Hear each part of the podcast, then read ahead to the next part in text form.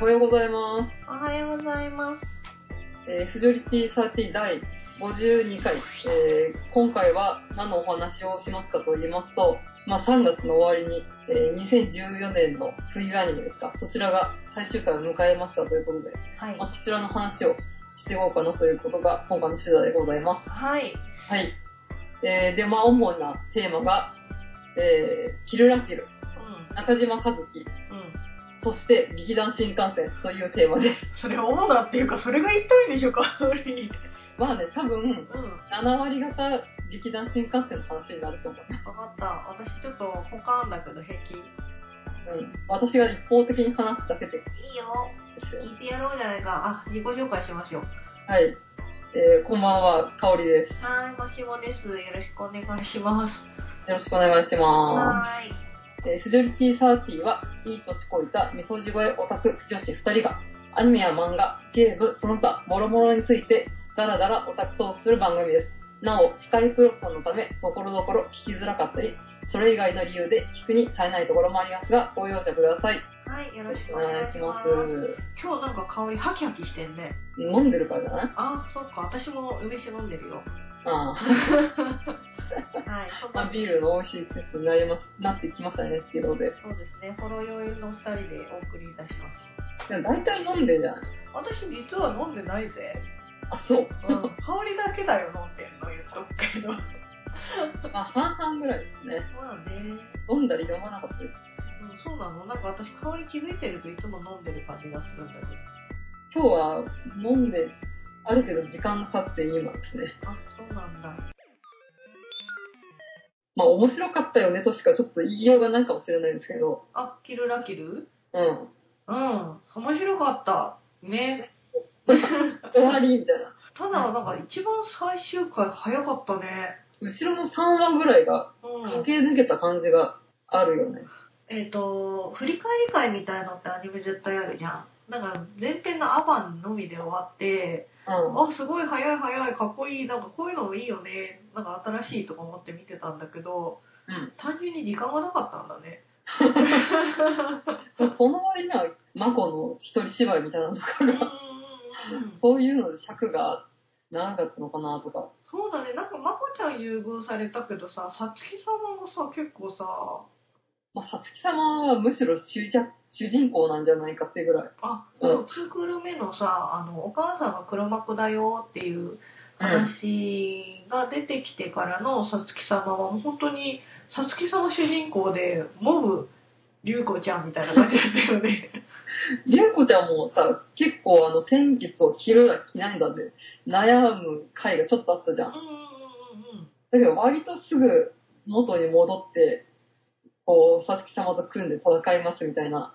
そこら辺から急展開だなっていう。そうだねなんかどっちかっていうとさつき様の方がさなんか葛藤とかさそうだね。まあ、さつき様からぐらい、もう、初登場の時点から、そういうお母様との確執が、それを抱えて今まで作戦を練ってここまで来ましたっていうキャラだから。そうだねでさなんか最初の頃ほんとさなんか冷血なもうなんか絶対君主みたいな感じだったじゃんうん。あ何この人怖いみたいな感じからりこちゃんと和解してるぐらいからめっちゃ出れるじゃんそうですね。かわいいねさつき様。そうなんさかつき様は萌えキャラ。ほんと萌えキャラだったなんか香りが最初の頃さ「さつき様いいよ」みたいな話しててさ「えー?」とか言ってたんだけどうん。なんかこの抑圧された後から感じるなんていうのカタルシス的 ななんかちょっとこうニコって最後の方笑うじゃんあの、紅茶飲んだりしてなんだっけあのソロイの紅茶うまいなみたいな感じのことを言った瞬 間に「あ可愛いこの人なんて可愛いの」みたいな。っていうかあれだよねさつき様って別に女の子である必要ないよね。そう。てか、あの、キャラクター、竜子とさつき自体が、女である必要は全くないっていうか、むしろ、男キャラに胸があるだけっていう。そうそうっていうかさお母さんもさうん。あの、りゅうこちゃんたちのお母さんも別に女である必要ないんだよね。そう。あれは男主人公で、父親超えの話でも、そうそう全くそうもそっう。て違和感がないんだけど、それを女子でやってるっていうね。だから80年代のそのさ、熱血のさ、なんかマガジンガーゼット的な、実は黒幕がお父さんで、まあ、そそれれを倒して、そうそうそ少年がなんか成長するみたいなんでしょう。なんかその構造全然ありきたりっていうかあるじゃう。うんん。。あったじゃん。それをただ単に女の子にしたんだなっていうのが、途中で気づいたら、うなんん。かもう、キルラキルってみんなテンプレなんだよね。そうよ。全くもって今までにある既存の設定を全部ぶち込みましたっていうのがうんキルタキックだからね。そう。まあ、ここら辺はね、いろんなポッドキャストとか、オタク系のね、あうんの、アニメブログとか、それこそ考察中の皆さんがいろいろやってるから、ここで言う必要もないんでしょうけど、一応上げてみますか。そうですね、お願いします。じゃあ、私が言わせていただきます。まあ、キルラキルの主な、その昭和性質ですとか、え熱血要素として、まあ、挙げられるのが昭和版からもの、えー昔の島本和彦炎の展示構成、過去ガイナックス作品ですので、まあ、この、えートリガーの前身というか、ゆかりのある、えーガイナックスの作品の島本和彦炎の展示構成の、えーあと、まあ、先月の土根上ガエル的な、あの、服から、うんうんうん意思を持つっていうところですね。まあ、それが、まあ、あと、まあ、満館食一家も、えー、赤塚不二夫的な、えーあーギャグ要素ですね。えー、それもまた昭和的テイストで。で、まあ、えー、出崎治、まあ、これよく言われるけれど、あの、透明の荒々しくダイナミックな、えー、出崎演出っていうのが、まあ、よく対応されたのはキルラクで。で、まあ、ラ行様の、えー、キャラクターデザインはまんま、えっ、と、デビルマンの、えー、シレーヌだっていうことでダイナミックプロの、まあ、長い棒テストもよく取り入れられて、まあ、そうやって昭和テストをよく散りばめて、まあ、うまく料理して現代風に、まあ、現代でもないんですけど、うんアレンジしたのが、まあ、キルラキルっていうことで、よく言われますね。はい、以上です。さすが香り、すごく今考察中っぽかった。私は全然気づかなかったけれど、うんあの、リュウゴちゃんのワンクール目のエンディングは、あのスケバンデカの、あの、パロディーだって言ってましたからね。 あ、そうなんだ。あの、うん、素直な子にはいられないみたいなやつだよみたね。いな。あれも、まあ、スケバンデカだっていうことで。あ、スケバンデカなんだ。まあ、りゅうこちゃん自体がね、スケバンだもんね。うん。まあそうだね。まあ、バンカラっていうか、ヤンキーっていうか、レディース的な。そうだよね。てか、キルラケルって別にさ、現代的な要素ってないんだよね。うん。うんまあ、あの、本能寺学園とあそこの街もね、うんうんうん。現代とかそういうのはないしね。そうだね。どっちかっていうと、昭和30年代の下町的な感じだもんね。うん。そう、赤塚不二夫のおそ松くん的なうんうんうんうん。下町の世界観で、そのところに、こう、絶対君主制の学園があるっていう感じです。うーんっていうかさあの今度の転校生ってガイナックスなんだね今、盛んにね、なんだっけ、ブルーレイかなんかで。あうそうそうそうそん。うなんかキルラケルさ見てる時に CM でやってたからさうわすげえ顔出てきてるって思って見てたんだけど売ろうとしてると思って。そうまあ変わっちゃうよねあれ見ちゃうとまあで、なんうんか、これが元ネタですよって言われると、あ、じゃあ見てみようかな、みたいな。そうだよねうんでも、うん今の転校生自体そんなに古くないけどね。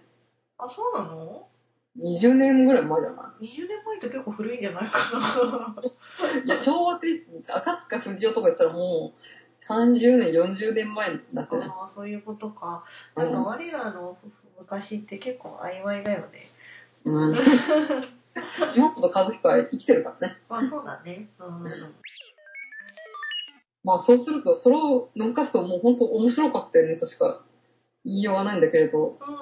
うん。うん。昔、グレン・ラガンって見てた一期だけ見た。なんだそりゃ。一期のなんかあの地球の秘密みたいのが分かって、大人になるじゃん。大人になって1話2話で、脱落したの。脱落した。あうん。うんあ、なんかね、グレン・ラガンは最後のうんうん。 5話ぐらいが、まあ、私一気見したんだけど、うん。くどいなと思ったんだよね。あ、そうなんだ。合体に続く合体みたいな感じで、なんかあー3、4回ぐらい合体してて、なんかもういいからと思ってうんうんうんうん。たんだけど、で、キルラキルも多分なんか爆発に次ぐ爆発みたいな感じで、最後、あーまた迫力があるのにだれるってどういうことなのみたいな感 じだったと思ったんだけど、うんうん割と駆け足で終わったから、これはこれでなんかもったいないというか味気ないというかうんでもさなんか最終決戦に行くまでが結構さらっとしてたよねそうだねなんかさ一応そのお母さんが最後の敵でさうんであのリュウコちゃんとさつき様が一緒に共闘するじゃんうんでもなんかでもそこの話の前提でリュウコちゃんしかそのお母さんには対抗できないみたいなのがもうその話の中に入っちゃってたからさ、うんあくまでさつき様はこう添え物的などうせリュウコちゃんが最後になんか戦うんでしょみたいな感じだったからあんまり盛り上がらずにそのまま、まあ、結局リュウコちゃんがみんなの力を私に集めてくれみたいな感じで行ってそこでなんか宇宙対決するけどそこも結構さっぱりしてたよね。うん結局あのリュウコちゃんがうんあのラ行ママを倒すわけではなく自殺みたいな感じでそうだね。終わりだもんねうん、だって最後もさ、なんか、聞け、服、服たちよ、みたいな言って、そんなのできるぐらいだったら最初からみそれ言っちゃえばいいじゃん、みたいな。まあでもそこら辺でご利用して見せるのはまあ 絵の力なのかなと思ってうるけど、ん、まあ構図だよね、あとはね。うんまあ結局うん。なんていうの母親殺しみたいなのはなく、あ、そうだね。うん、大体これ少年が主人公で父親うん超えみたいだったら、そこで父親を倒してなんか終わりそうなもんだけどあ、そうだね。まあそこら辺は女性だからなのかしらね。何なんだろうね、うん。てっきりもう男女関係なく親をぶっ殺して終わるなと思ったけどまあそうだよね。な女の子だからっていうところは、まあみんなび男の子も女の子も平等に裸になってたし、うんそうだねさつき様もさ、顔とか普通に殴られてボロボロになってたじゃん。 りゅうこちゃんもだけど、あ、女の子でこんないいんだって思って。うんうん。しかもみんな全裸なのにさ、いやらしくないのがい いよね。そうだねう全くもって色気がないっていう。ん。てかみんなまあね、毛がないからね。あ、まあね。うん。 まあみんなつるっとはしてるんだツけルッどと。してるからね。なんか全身タイツは着てるみたいな感じだもんね。うん まあ、お母さんとかはエロいなと思ってるんあだけど。の、お母さんと一緒にお風呂入った時でしょ。あうん、あそこはエロかったね。そうだね。ミキやってるとかも美形なのに全然エロくないっていう。でもさ、私さ、話の内容なんだけど、うん。あの、お父さんがさ、ミキスリさんとすごい似てたじゃうんお父さん。あー、マト一心さん。ん。一心さんのあの、整形前のやつ。あーうだん。からなんかお、おじさんかなんかなのかなって思ってて、勝手に。それは単につしおさんの絵の描き分けがそう、そう。あまり、うんなんか美形キャラの引き出しがあんまないだけじゃん。そうだった。うん、なんかほんとそんな感じで、ちょっと若干残念だった。あと、あのー、なんだっけ、ぬいちゃんがさ、うん。うん。なんか、まあ、あの子も生命繊維の子だったんだけど、ぬいちゃんの顔と、あと、なんだっけ、法王子だっけあの、秘書の女の子いたじゃん。あー、はいはい。あの、ラ行様そのうそうそう人そうみたいな。そう。あの人、あの子二人顔がそっくりだから、関係があんのかとそ思う、った実ら、は双子で、で、なんか生命繊維としての力を受け継いだのがぬいちゃんで、うん。で、一緒の生まれなのに生命繊維としての力を受け継がなかったのがその秘書の女の子で、うんなんか、なんか私はこの、なんだっけ、あの、最後の服あがあできればどうでもいいのですみたいな感じのことを言ってたから、そこでなんか掘り下げくんのかなとか思ったけ ど、まあなかったね。サクッと終わったね。サクッと終わったね。うん、なんか、一応さ、キルラキルってさ、画面のなんかこう激しさはあるんだけど、うん話としては全然さ、言っちゃえば単純っていうか、あんまりこねくり回してない話じゃん。まあね。うん、まああのどんでん返しっていうかその実は黒幕がさつき様のお母様だったさつき様は悪役だと思ってたら実は味方がはなったみたいな感じのどんでん返しはあるけれどもうん話の内容的にはそんなに難しいっていうかこうまどまどかまぎか的 ななんかねなんかそういう感じの話ではないんだよね。まあ、完全懲悪だよね。まうんあ、さつきさんものね、その、2点3点するのはある程度、基本、主人公側と敵側の対立を終始書くみたいな感じだからね。そうだね。うん人間関係なんでここでそのまこちゃんのこととか、うん。あの、りゅうこちゃんはそんなに大切に思ってるのかとか、さつき様は、一番小さい頃にさ、お父さんと別れてるわけじゃん。だけどそのお父さんの遺言みたいなのずっと実行してるわけじゃん。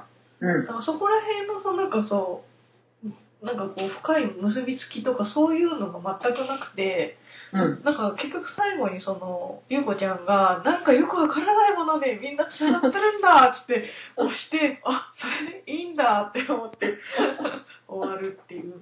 なんかすごい、うん、よくわからないもので繋がってるのがテーマなのそう、なんか力押しだなって思って、なんか、ううんん、最近そういうアニメが多いのなんか意志の力があれば何でもできるみたいな感じのアニメなんか多いよね。まあでもやっぱ絵の力でゴリ押しで通すみたいなところなんだうな。ーん、あうん、構図だよ、えっと構図だよね。ああとあの音楽じゃない。そう。さっきキロラッキーだって別に最近的な感じの要素はないよねみたいな話したけど、うん。音楽の持ってき方がなんか私はすごく最近風というか、かっこいいなという感じがした。あ、ここぞってところでそうそうそう。メインテーマが入るからね。その一番最初に私見た「キルラキル」3話なんだけどうん。りゅうこちゃんが初めてその生命繊維を着てさつき様と戦ううん。ところなんだよねあーあ、じゃあなんだ、先月の本来の力を引き出すみたいな。そうそうそうあの時になるほさ2人がこの刀を合わせた瞬間に音楽ドーンって入るじゃんうんわかっこいいみたいな感じになってこのアニメちょっと普通と違うっていうのでそこでちょっと圧倒されたところはあるよねうん。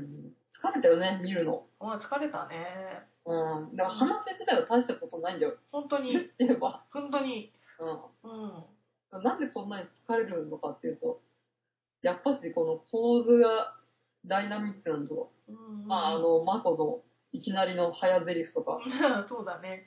うん。緩急がすごいはっきりしてるアニメだよね。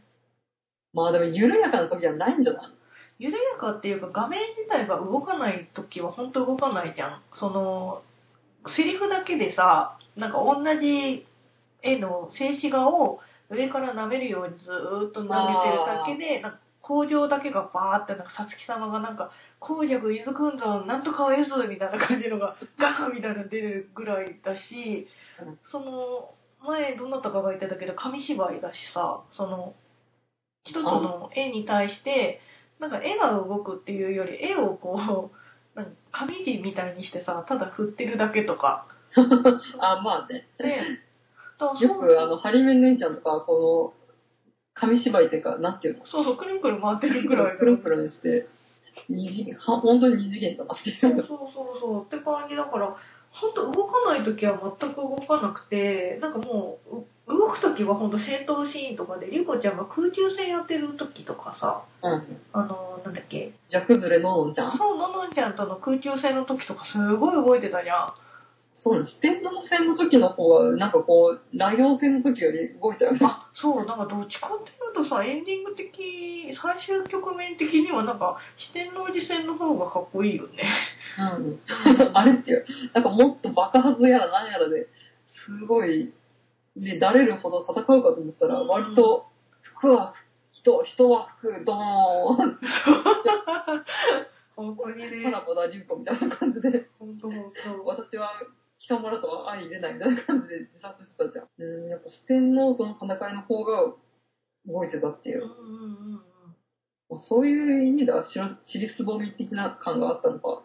まあ、ただだたださそのお母さんの声優やってたパクロミさうん。んが凄まじく良かったねパクロミはこの頃、新教師だね。あの、ハンズさんといいね。ああハンジさんよく見てないから分かんないんだけどパクロミうまいねやっぱりねまあ、舞台もあるからね、それこうんそ。うん鋼の錬金術師のエドじゃんうん、エドだね。そうだからエドのイメージだったんだけどさなんか本人さんはすごい美人さんな女優さんじゃんやっぱりうんうん。だからなんかその力が遺憾なく発揮されてるお母さんだなって思って、そのさつき様とのさお風呂シーンとかもすごいエロいっていうのもあったしさあ、ね。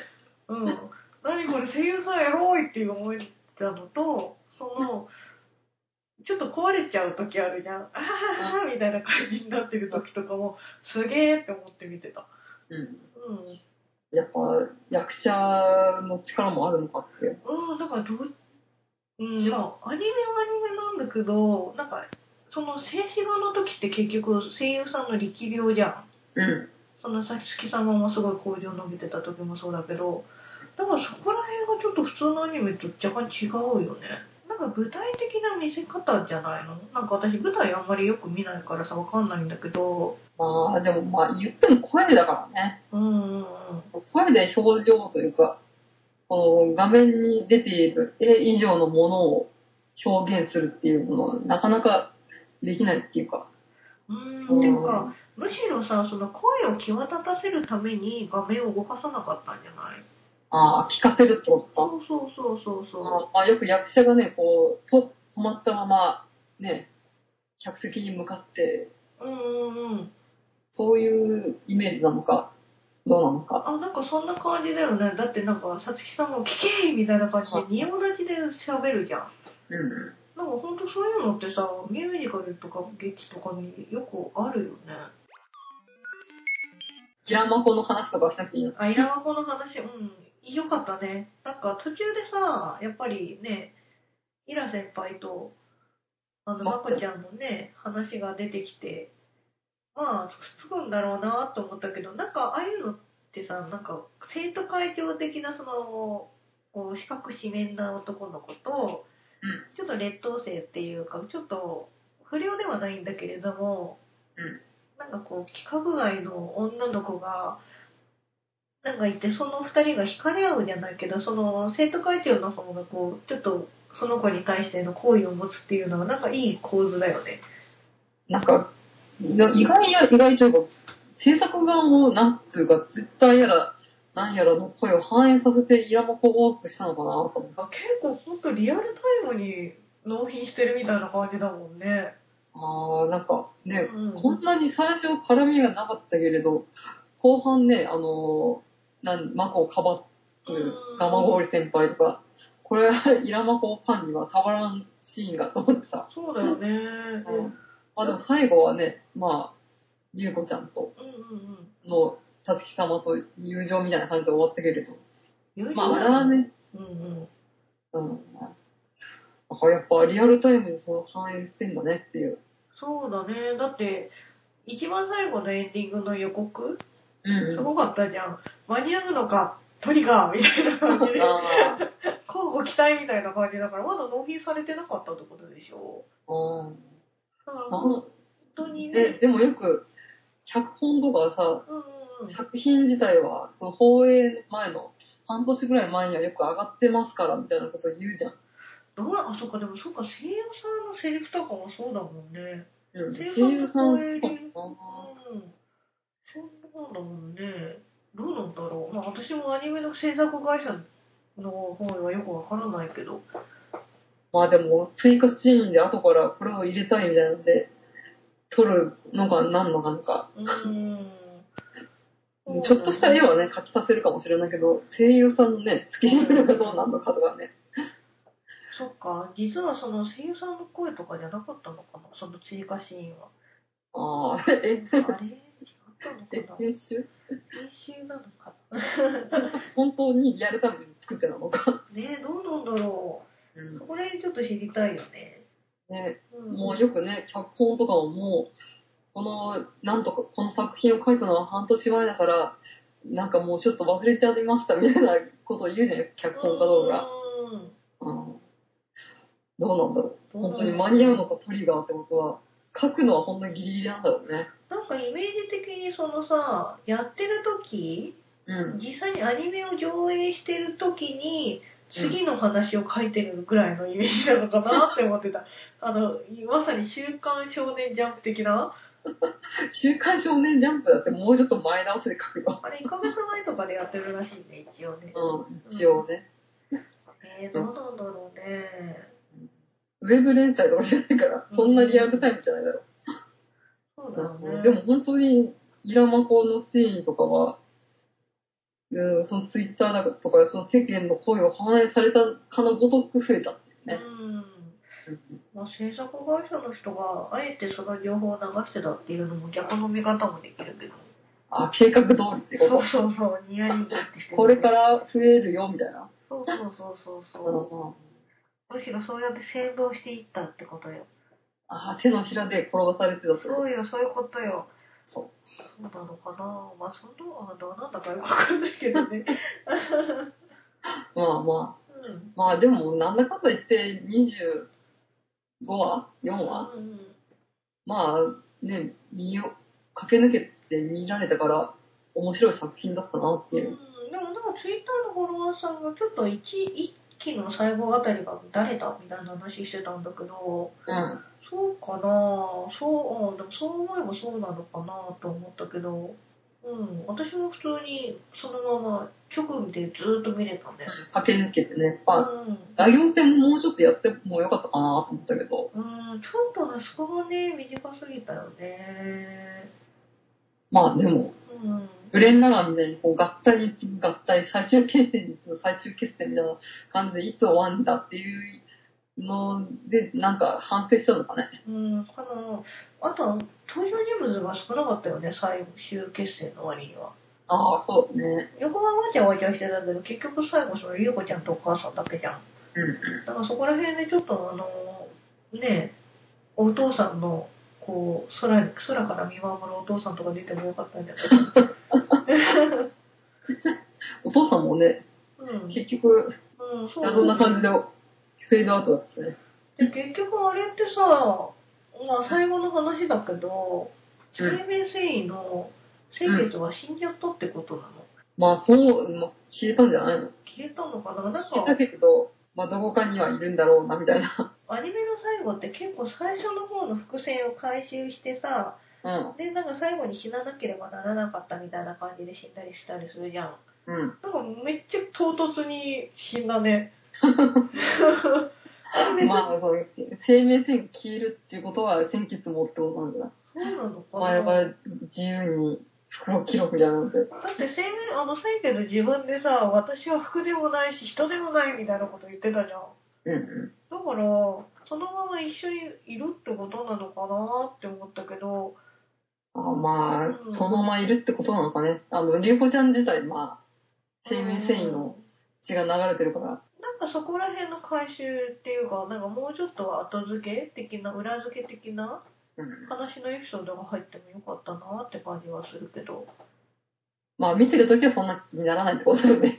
うーんでもまあキルラクユにそれを求めちゃいけないのかなだって絵的にかっこよければいいじゃんみたいな感じなのかもしれないしさ、そうね。ゴリ押しに次ぐゴリ押しだからうね。ん、その先月が最後に燃え尽きるところの方がかっこいいじゃんみたいな感じで書いたのかなって思って見てたけど、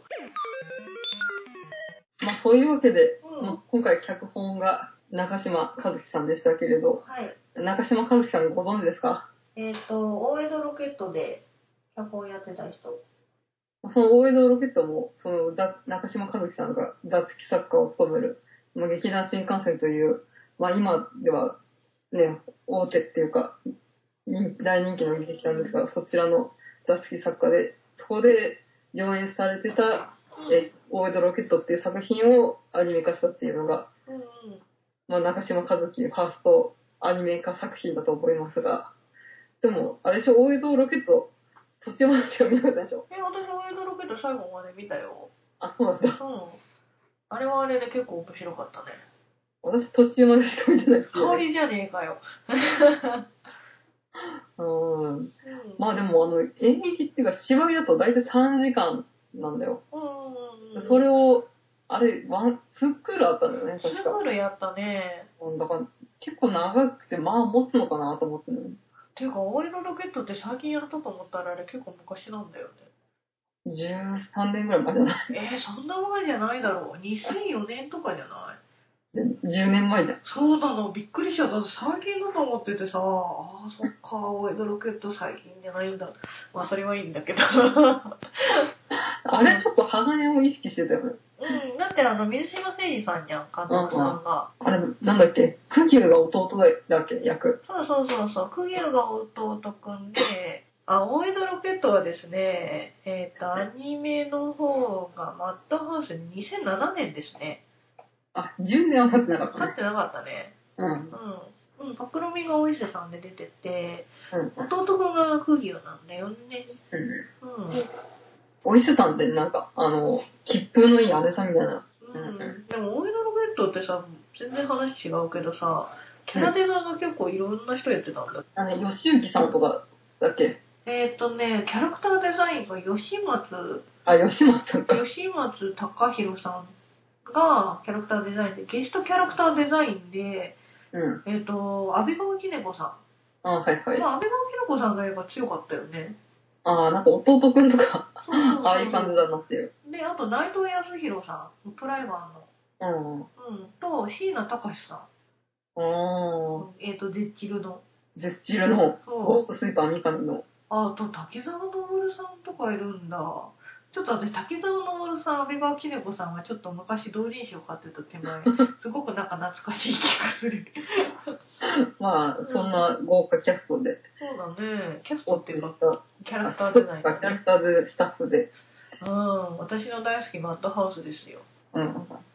まあでも、大江ロヒットでうん、あ、中島和樹を知った人ってあんまいないだろうねってそういう。なの俺つ私の中ではめっちゃ有名なんだけど、 そんな有名じゃないんだ。それはあれでしょ、鋼の流れで見てるでしょ。あーどうあでもそうでも大江戸ロケット出た時にそのもともと新幹線だよみたいな話はそれは私のせいでしょ。そっか香りのせいだ香りのせいだ全て香りのせいだ多分、まあ、バックハス的にうん中島和樹の名前が知り合ったのがグレン・ラガンでしょ。そうなんだその後、あの、仮面ライダーホーゼをやってうん、で、今回キルラキル。仮面ライダーフォーズってそうなんだうん、そう。今、ウルブシゲンさんがやってますけれど、まあ、今、ガイムで、ガイム、うウィザードホーゼから参考前です。んうんえー、なんかあの顔がさラグビーボールみたいな顔してるやつあ、そうそう、あの、ああれあれ、宇宙来たーのやつ。へえー、あそうなのてか今見てたらのだめもちょっと関わってんだねおー、あ、そう。のだめのシリーズ構成だってあ、中島さんが、そうそうそうそもう手広くやっ最近ね、よく仕事してて、確かね、今回のゴールデンウィークのクレヨンしんちゃんの映画の脚本も確う。か、あ、そうだね。クレヨンしんちゃんガチンコ逆襲のトラブ父ちゃん2014年脚本になってるね。まあその飛ぶ鳥を落とす勢いの中島さんですけれうんうんど、うん、魔法でもね、まあ、キルラキル学園ものって言ったらちょっと、なんかハテナって感じですけうど、ん。うん、学校、学うん校を舞台にした学生の話で、あ、そうなの。うんへまあ、その仲間たちと敵に立ち向かっていくっていうのが、まあ、構図的には一緒一緒でもないけれど、ー。あれあの、フォーゼってシュミルビータッチ配信の人じゃなあいウィザードだよ。あ、そっか。シュピズミタッチ変身はウィザードだよ。あ、そっか。ごめん。私よく知らないくせになんか名前だけ知ってるからさ。本ではね、だいたい3分の1ぐらいから書いてる。あ、でも半分くらいかな。半分はね、違う脚本家とかが書いてたから、あ、そうなの。うん全部やったわけではないです。うん。まあでもね、やっぱし、中島テイストっていうか、新幹線テイストみたいな感じで、まあ主に、この人ギャグとかが得意なので、ギャグと熱血だよね、やっぱり。あそうなんだ天元東北レイラガンも勢いで結構わーってやってる話だもんねうん。勢いさえあれば何でもできるみたいな感じの話だもんねもう熱血原点回帰みたいな。うんうんうんうんだからまあ、熱血、仲間、努力、こん努力してるのかな、根性、うん絆みたいなので、全部解決っていうのは、まあ、終始一貫してるよね。あそうなんだでも、オーワルトロケットとかも、結構、なんていうの、いろんなな、いろんなキャラクターが出てきて、そいつらの力が集結して何か物事を解決していくみたいな話をしたしか。そうだよねあのソラちゃんっていう空から落ちてきた女の子がう空に帰りたいんですって言ってでそれでなんか平賀源内のうん。モデルにした男の子かなんかがロケットを作ってそれを空に返してやるよっていう話だもんね。うん。うんうん、そうそう。中島和樹さんでも新幹線の、まあ、劇の方は見てないからあれなんだけど同じ感じなのかなやっぱり。じゃあ、そこで、 はいそろそろ行っちゃいますかね。ああそこまで読んでたのすごいね。じゃあ、劇団新幹線の解説でも落ちましたね。なんか用意してるこの子。ちょっと待ってね。うんうん。えー、劇団新幹線、はい。えーご説明いたします。はい。えー1980年11月、当時大学在学中の中島和樹、井上秀則、小暮周、榊圭一郎、武田団子の5人を中心に、塚公平作品、熱海殺人事件にて旗揚げ、劇団名は当時のメンバーが実家に帰省する際、新幹線を使っていただけという、いい加減な理由だった。えーすぐに解散するはずが公演が好評だったため、えー翌81年に再演することになり、えーさらにいつも心に太陽を、広島に原爆を落とす日とほとんどの塚作品を次々に上演し、えー塚公平コピー劇団として人気爆発。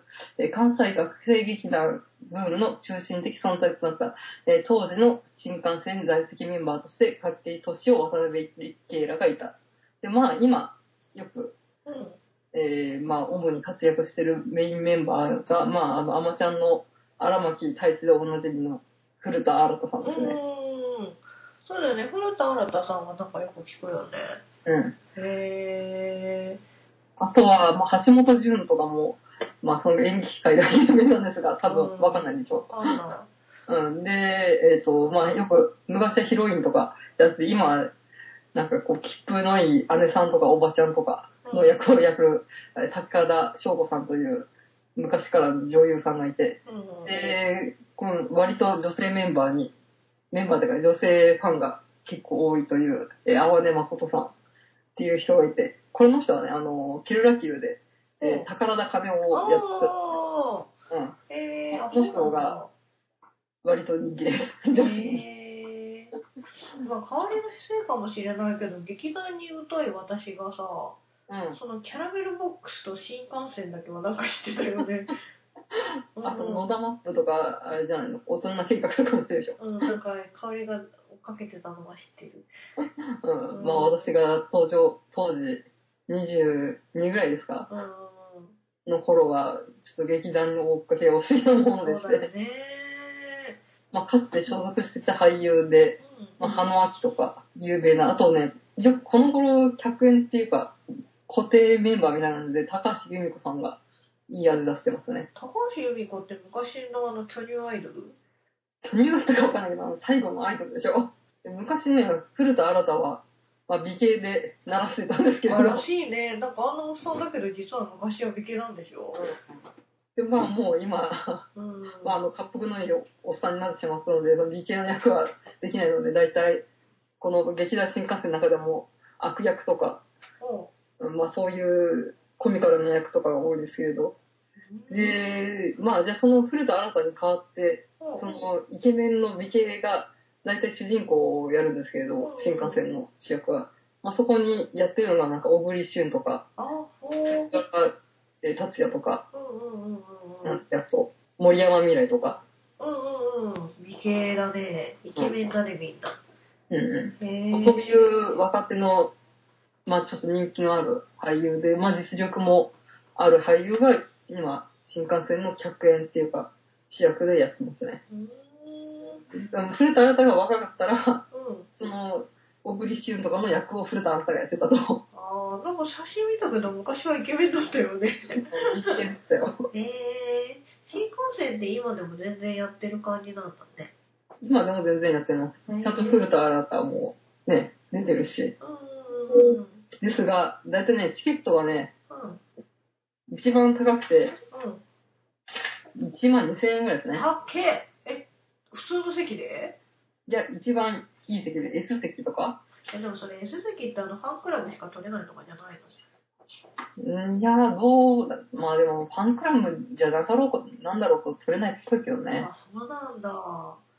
すうごいんな。そうですね。S 席1万2500円、A 席1万500円、B 席7500円。たっけでも普通の席ですら7000円ってたっけ一番最、ね、お安くて7500 円。すごいね今度私ライブ行くけど3800円だよまあまあまあまあまあ。そうなんだえー、すごいでなまあ、じゃあ気軽に、ね、面白いから、こう、キルラキルで、うんうん興味を持ったから、じゃあ見てみようかな、つって、じゃあ、最低で7500円で出せねえだろうっていう。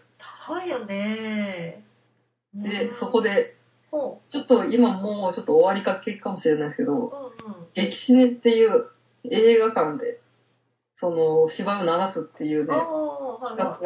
がちょいちょいやってるんだよね。時々聞くよね。うん。うんうん。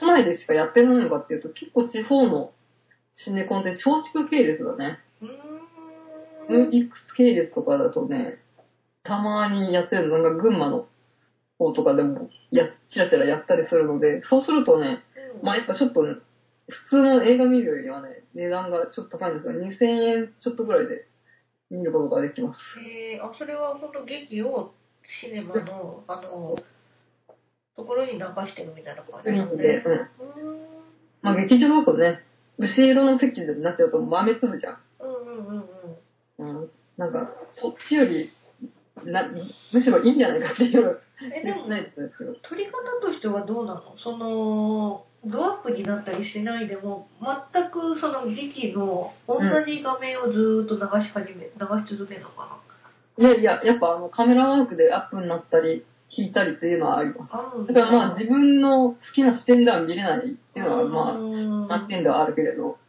まあでも入門編としていいんじゃないでしょううかっていうんで。まあ多分ね、30作とかそれぐらい出てるんだけか。ど、えー、すごいね。何を中かな。だからその、なんていうの、売れない時の、まあその中で私が見てるのは10作品ぐらいだったんですけど、うみ生で、生っていうのと生のやつと激死ねか。んうん。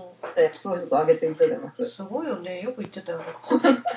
えっ、と、一番最初に見たのが、ドクロ城の七人に青ドクロっていうやつで、うんこれ、ダブルキャストでやったんですけど、うんうん市川染五郎が主演のやつですね。そちらを一番最初に見て、まあ、それから、まあ、DV を買ったり、借りたりいろいろして、うんうんうんまあ、だったら上げていきたいと思いますが、うんえードクロ城の七人に1997、えー七芒星、花の紅天狗、えー、アシラ城の瞳2003、えーさっきも言いました、ドクロ城の七人青ドクロ、うんえー白、万有機、バラと侍、えー試練とラギ、えージパングパンク、えー、5M63、えーこちらの方は私、全部見て。でもまあ、だいたい3分の1ぐらいです、見たのは。なんか、アシュラ城の人見て、映画になんなかったうん、ありました、ありました。同じ話なのかな同じ話だと思う。キャストを変えて。やってるだけだとう思う。んうんうん。まあ、新幹線の魅力はやっぱり熱血ですよ。あ、やっぱそうなんだ。うん、熱血です。熱さ。うん、だからやっぱキラキラ好きな人はね、向いてると思うんだよね。こう翻弄される主人公っていうのが結構新幹線芝居多くて。で、その運命を乗り越えて、仲間との絆を深めて、まあ、単純な完全懲悪の話が多いので、その悪に仲間と共に立ち向かっていくっていう。うん、だからキルラキルを見てて本当にあ新幹線だなと思って、へうんぇ。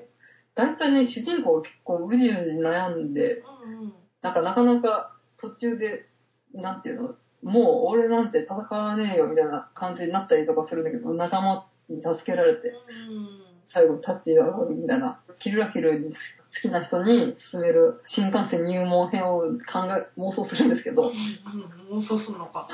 六郎城の七人がおすすめかなと思って、えー、これあれなのなんか黒沢明となんかお参りしてんのそれはさ、あでもそこはあると思うよ。真の侍もあると思います。あ、そうなんだ。うんうん。へー。信長かな確か。うん悪が、まあ、それに立ち向かっていくっていう、まあ、まあ、7人だからね。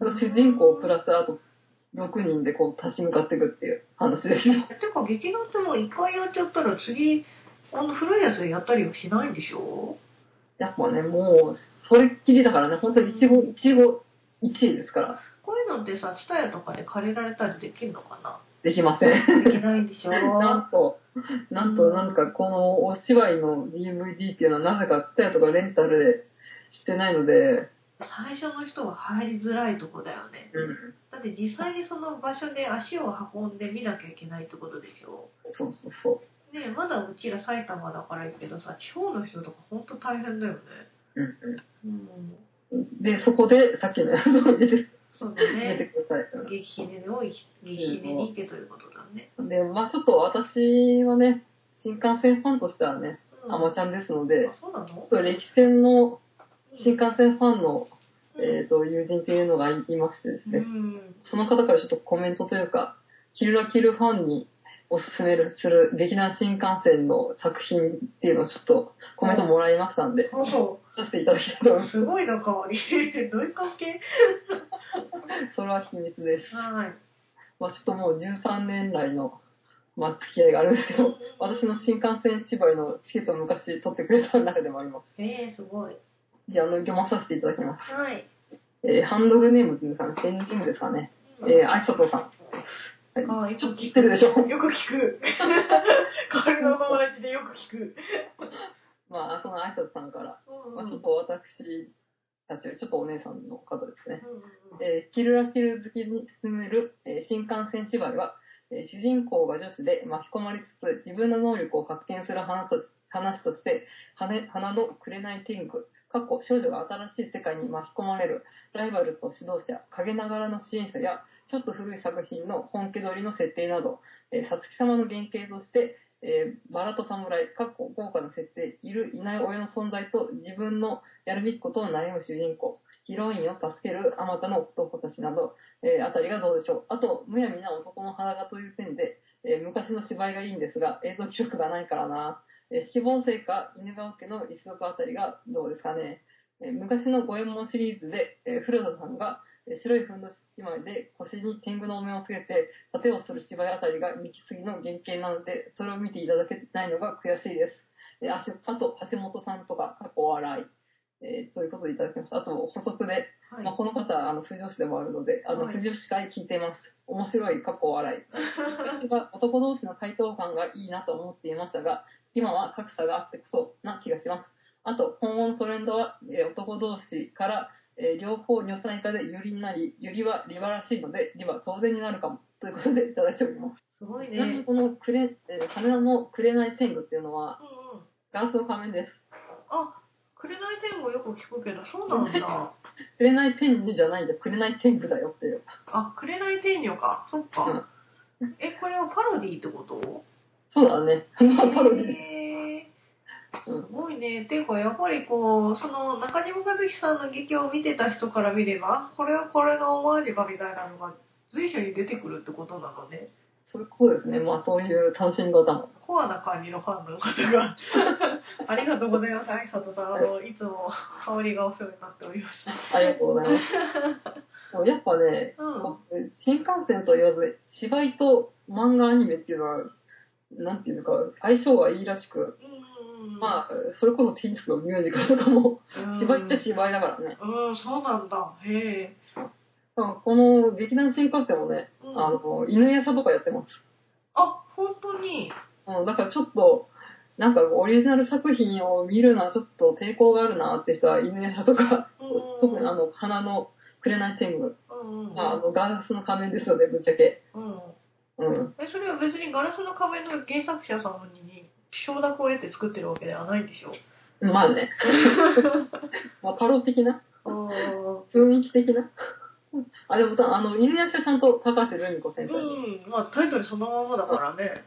ちなみに花の紅天狗のあの、ジャケット写真は、うん。写真のイラストはあの、高橋留美子先生が描いております。あ、本当に。あ、うんじゃあ高橋留美子さんは結構そこの協賛をしてる方なんだね。うん。へえ。だからこういうふうに、漫画、アニメとも結構密接に関係があるというか、絵の深い劇団新幹線で、まあ、この、やっぱ演出の方法っていうのが、漫画的というか、アニメ的ですよね。うん、あ、もうそんな感じなんだ。うん、やっぱしこの演出家が井上秀則っていう人なんですけど、まあ、井上歌舞伎って言われて、まあ歌舞伎ってのは見栄を切って、ここが見せ場ですよっていうのをドーンって見せるっていうのが、まああの、主な演出方法だと思うんですけど、まあそれって漫画の決め駒と一緒だよねっていう。ああ、なるほどね。まあそういうところをもっと分かりやすく、派手にダイナミックに、あとはまあ光と音の演出っていうのをこう、派手にやっていく、まあ、ロックとよく掛け合わせてやってるんですけど、光がこうパパパパパってなって、その中でこう縦が押して、どんどんアクションをしていくとか、そういうのも、まあちょっと漫画的な感じで、で、決めるときは決めて、こう、見栄を切って、ド派手にアクションをしていく。そして、熱い仲間との絆って、これキルラキルじゃんっていう。うん、ちょっとなんか見てみたくなったわ。キラうんルケルは別に劇団化はしないのかね。まあでも、衣装はね、ちょっと破裂ですので、ああ、そっか、全員裸になんなきゃいけないんだもんね。まあでもね、うんまあそこら辺も 乗り越えて、多分、あの、お父さんの役は古田新太がやるんじゃないかなって。ええあ、まあそ、そうだね。あの、整形法だったらできそうだね。まあ、いや、あの、満館色のね、あ、そっち。満館色お父さん。これさ、なんか劇団新幹線の作品をさ、いろいろ見てたらさ、うん。ガンクツをモチーフにした万有記とか、なんかガンあクツって一時期流行ったじゃん。あの、アニメで。あ、うん。 でね。アニメで。なんかそういうのやっぱりちょっと敏感に察知して、かぶせてきてんのかな結構、なんていうの、ギリシャ悲劇とか、うんそういうのをモチーフとして、真面目に、シリアスな新幹線っての、最近シリアスが多くて、万有期とかもね、うんかなり暗い話ですね。あ、そうなんだ。うんへでえ。こう、まあ、堺雅人、あの、倍返しでおや、おなじみのうん、堺雅人さんが主役なんですけど、うんうんまあ、暗殺者で、まあ、冷血無比な暗殺者なんだけど、それ、その人が、まあ、人の心と、そう、冷血な暗殺者の心で葛藤していくみたいな話だね。。まあ、だからそのギャグテイストの新幹線と、まあ、このシリアスな、まあ、よく歴史と革命みたいなテーマが扱う時があるんだけれども、最近歴史と革命みたいなテーマが多くてですね、うんまあ、ちょっと最近のこの暗いやつを見てしまうと、ちょっと、えっと思うかもしれないんですけど、うんまあ、独老城の七人とか、初期作品は割と明るく楽しく熱血、仲間、そして友情みたいな感じだから、まあ、初期作品の方が、まあ、キルラキルファンの人にはいいのかなと思うんですけど、でもまあそういうのを見て後に、白万有記とか、そう、白はね、良かったですね。白万有記あ、白っていうのと万有記ですね。ああうん、まあ白は天草白の話で、へ勝え手な話だね。うん。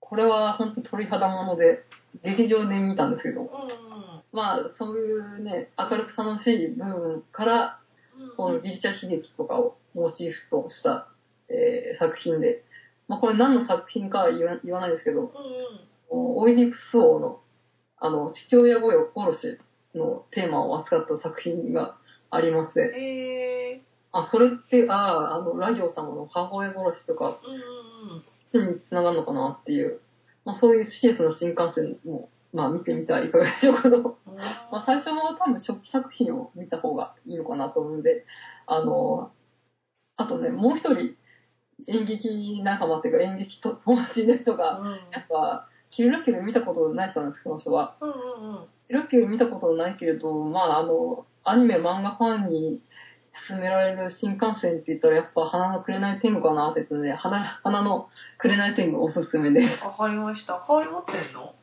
はいです。乗ってないのかちょっと見せなさいよ六郎城のシーンは持ってるよ。あ本当にじゃあ今度上映会しよっかうん。 まあ、そういうわけで、演劇はハマると、泥沼だよってことで。うん、本当にね、なんか香りがその大学からさ、就職したてぐらいの時に大ハマりしてたじゃん。うん。あれを見てるから、あこれドラマだなとは思って見てたけど。 歴史ネでね、うん。見ると、映画だけど途中で休憩が入ります。えー、あ、ゲスって、そっか、宝塚見に行った時も途中で休憩入ったよ。うん、だから本当に、まあまあだよ。15分ぐらい休憩入るよ。あ、ほんと。あまあ、割とこうコンディション整えて、うん。ギフトっていう心意気で見ていただければなと思います。なるほど。ははい、い、以上です。ありがとうございました。ありがとうご香ざいります。の熱い劇団語りでした。